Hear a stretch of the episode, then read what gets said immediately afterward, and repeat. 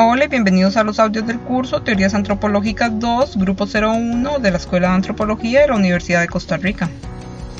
El audio de hoy aborda una de las lecturas asignadas para la unidad 3, sobre arqueología procesual y nueva arqueología. La lectura que analizaremos será el trabajo de Louis Binford de 1962, titulado Arqueología como Antropología. Les recuerdo que el formato de audios tiene como propósito permitirles mantenerse al día con los contenidos de clase, esto sin necesidad de estar conectados a una computadora. Pueden seguirnos en diferentes plataformas. Estamos en Anchor, Spotify, Breaker, Google Podcast, Pocket Cast y Radio Public. Entonces iniciemos. Noten que de entrada Binford es claro. El rol de la arqueología es responder preguntas de carácter antropológico. Recuerden que desde el funcionalismo, es decir, desde aproximadamente 1940, arqueólogos como Stewart y Sedler, al igual que Bennett, nos indicaron el rezago teórico entre la arqueología y la antropología social, de manera que estos arqueólogos cuestionaban la validez de la arqueología histórico-cultural como sustento teórico para la antropología. Estas preocupaciones funcionalistas fueron heredadas por el procesualismo, pues recuerden que el funcionalismo en Norteamérica no fue bien acogido por los histórico-culturales, de modo que la nueva arqueología y la arqueología procesual surgen como una crítica a la historia cultural, esto a partir de fundamentos teóricos expuestos desde el funcionalismo y que tomaron fuerza en el procesualismo. Entonces, antes de entender en qué puede contribuir la arqueología, es preciso entender cuáles son los objetivos de la antropología. Aquí lo importante de ver es que este tipo de cuestionamientos valorativos y ontológicos no fueron evaluados profundamente hasta la nueva arqueología y la arqueología procesual. Si bien durante el funcionalismo inician este tipo de cuestionamientos teóricos, no es hasta después de 1960 que cobra interés en la mayor parte de los arqueólogos, los cuales estaban interesados en visualizar el valor de la arqueología como ciencia. Noten la crítica directa a la arqueología histórico-cultural. Es una teoría descriptiva, clasificatoria, pero no es explicativa pues la arqueología histórico-cultural no ha llegado a elaborar argumentos articulados y comparativos a partir de las vinculaciones de distintas variables que le permitan entender el cambio procesual de la cultura de una manera predecible y cuantificable. Moviéndonos a la página 16, observen cómo continúa la crítica a la arqueología histórico-cultural. Pero ahora veamos cómo introduce dos conceptos fundamentales para el procesualismo, el sistema y el proceso. Desde la ecología cultural vimos que el sistema refiere a una serie de elementos que interactúan entre sí y dan forma a la cultura. En el caso del proceso, este nos refiere a los eventos de modificación y transformación de los sistemas, es decir, los cambios culturales. Observen que a diferencia de los histórico-culturales y en general de los particularistas en antropología, el procesualismo está interesado en las generalizaciones. Acá vemos una crítica directa a las técnicas e interpretaciones histórico-culturales. Entonces, observen que por el contrario, la aproximación que sugiere Binford es de carácter contextual funcionalista. Es decir, para entender el sistema y cómo cada objeto arqueológico funciona en cada uno de los subcomponentes del sistema, es preciso establecer vínculos interdependientes entre cada uno de los componentes del sistema y los objetos arqueológicos. Todo esto con el fin de ver los cambios internos en los sistemas. Además, Noten que las explicaciones deben realizarse desde una perspectiva evolutiva cultural, y este es un elemento también heredado por el funcionalismo y que comparte con la ecología cultural. Observen que los argumentos de White sobre la cultura y los sistemas influenciaron a Binford y al procesualismo en general. Por lo tanto, el procesualismo estudia la cultura a partir de dos aspectos. El primero son los componentes en los que la modificación no depende de factores biológicos, Ahora, si nos movemos a la página 17, vemos el segundo aspecto, que refiere a los componentes que sirven para adaptar al ser humano al ambiente. Noten que Binford quiere desligar su postura ambiental de las críticas comunes hacia la ecología cultural y el neoevolucionismo, las cuales señalan los argumentos deterministas ambientales de estas dos teorías.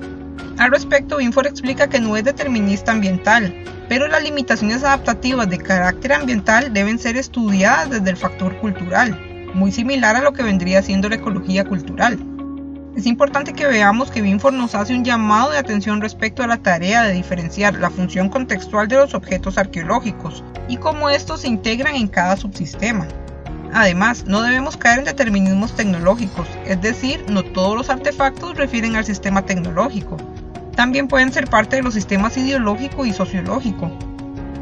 Pero ahora continuemos en la página 18, Observen el uso de conceptos claves del procesualismo. Estos términos tienen como propósito diferenciar los objetos arqueológicos según subsistemas.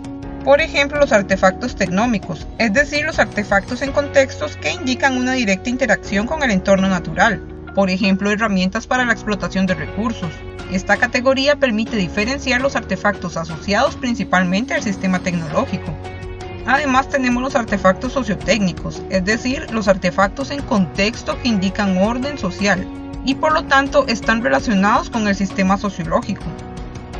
Ahora, moviéndonos a la página 19, acá es importante que hagamos una pausa y retomemos el artículo de Gándara Vázquez, así como su crítica a la falta de una postura política y ética clara del procesualismo. En este caso vemos que Binford sugiere que la arqueología todavía no se encuentra lista para tener una postura crítica, esto debido a la falta de evidencia que permita desarrollar explicaciones sobre la evolución cultural. Claro, acá hablamos de épocas diferentes, el artículo original de Binford fue publicado en 1962, mientras que el artículo de Gándara Vázquez fue publicado en 1993. Pero ahora continuemos con otro concepto clave, los artefactos idiotécnicos, que corresponden a contextos de carácter ideológico, es decir, que muestran los significados y símbolos del sistema social y por lo tanto proporcionan un vínculo cultural a la sociedad, de manera que estos artefactos reflejan el subsistema ideológico. Es importante que veamos que tanto los artefactos sociotécnicos como los idiotécnicos reflejan cambios en la estructura social. Sin embargo, los artefactos idiotécnicos deben entenderse en un eje temporal sincrónico y no diacrónico. Además, en el ámbito de los artefactos idiotécnicos entra en juego otro concepto, que son las características estilísticas. Y lo importante de notar es que estas características no responden a variables en el entorno sociológico ni tecnológico, las características estilísticas son simbolismos que promueven la cohesión y la identidad social. Noten que acá Binford reconoce los aportes de las unidades de análisis histórico-culturales. No obstante, estas deben entenderse no solo como cambios espacio-temporales, sino como cambios adaptativos en las estructuras de los sistemas socioculturales. Pero ahora continuemos en la página 20. Entonces, noten que al igual que los histórico-culturales, la nueva arqueología también desarrolló unidades de análisis. En este caso tenemos las diferentes categorías de artefactos, que se vinculan a los tres principales subsistemas de la cultura. Esto además de las características estilísticas, vinculadas principalmente al sistema ideológico y los artefactos idiotécnicos. Vemos que a partir de esta página Binford nos presenta un caso de estudio, con el fin de ejemplificar los planteamientos teóricos expuestos en páginas previas.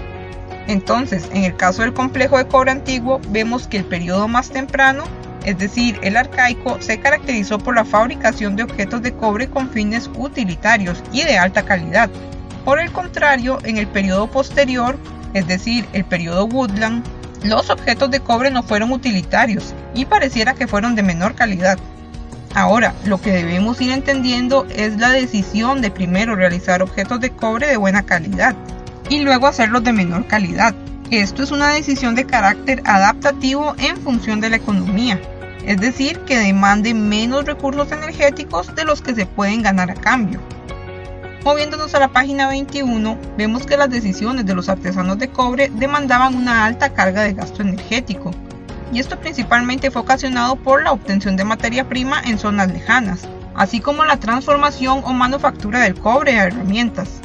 Por lo tanto, para Binford la durabilidad de los objetos de cobre no es una variable de primer orden o de interés para los artesanos, pues elaborar un objeto de alta calidad demanda un alto gasto energético, es decir, más pérdidas que ganancias. Ahora, movámonos a la página 22.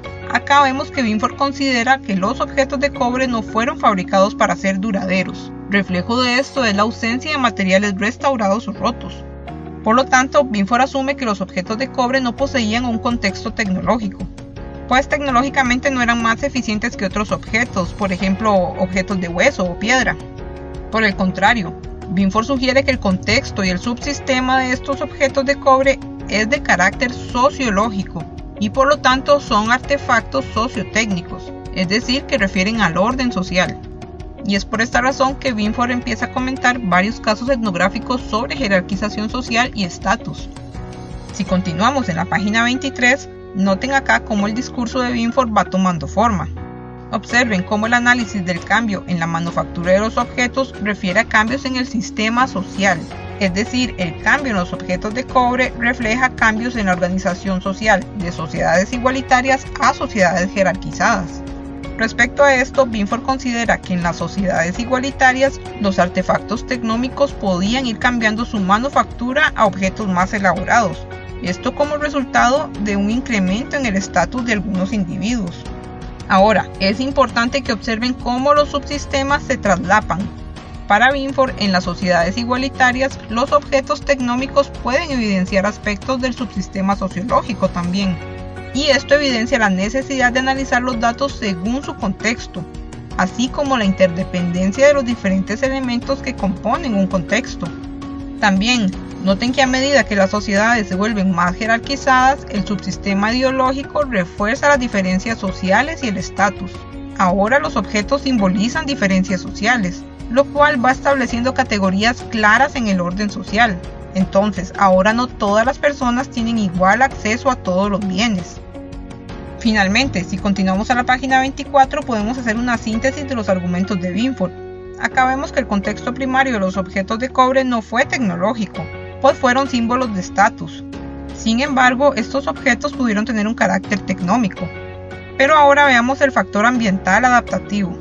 Estos cambios en los objetos de cobre, que a su vez evidencian cambios en la estructura sociocultural, Binford sugiere fueron resultados de aumentos en las presiones demográficas, que fueron ocasionados por incrementos en la explotación de recursos, y esto se debe a un asentamiento en un nuevo entorno natural, en donde se aprovecharon los recursos acuáticos.